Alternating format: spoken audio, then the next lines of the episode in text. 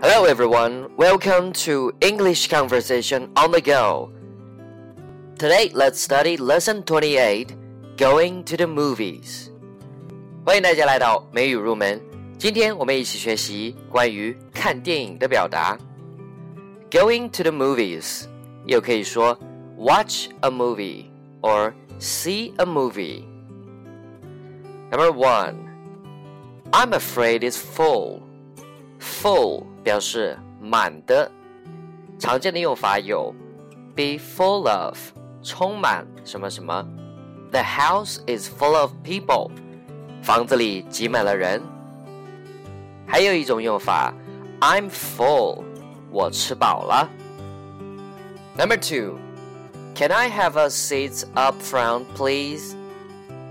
请给我前排的座位好吗？相应的表达还有 ，Can I have a seat in the back, please？请给我后面的座位好吗？Can I have a seat near the aisle, please？请给我靠过道的座位好吗？Can I have a seat towards the center, please？请给我靠中间的座位好吗？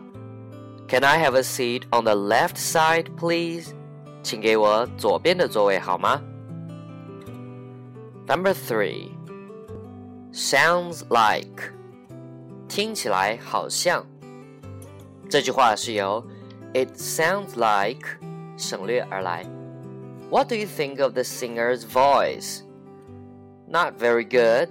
Sounds like he has a cold. 你觉得那位歌手的声音怎么样？不太好，听起来好像他感冒了。Number four，其他和电影相关的用语。 When will the new movie be on? When will the new film be on? 这部新片何时上映呢？let me treat you to a movie, okay? 我请你去看电影，怎么样？Is Titanic showing yet? 泰坦尼克号上映了吗？Number five. Where were you last night? Were 是 be 动词 are 的过去式。 下面简单说一下不规则变化的 be 动词。第一人称单数，现在时，I am。过去时，I was；第一人称复数。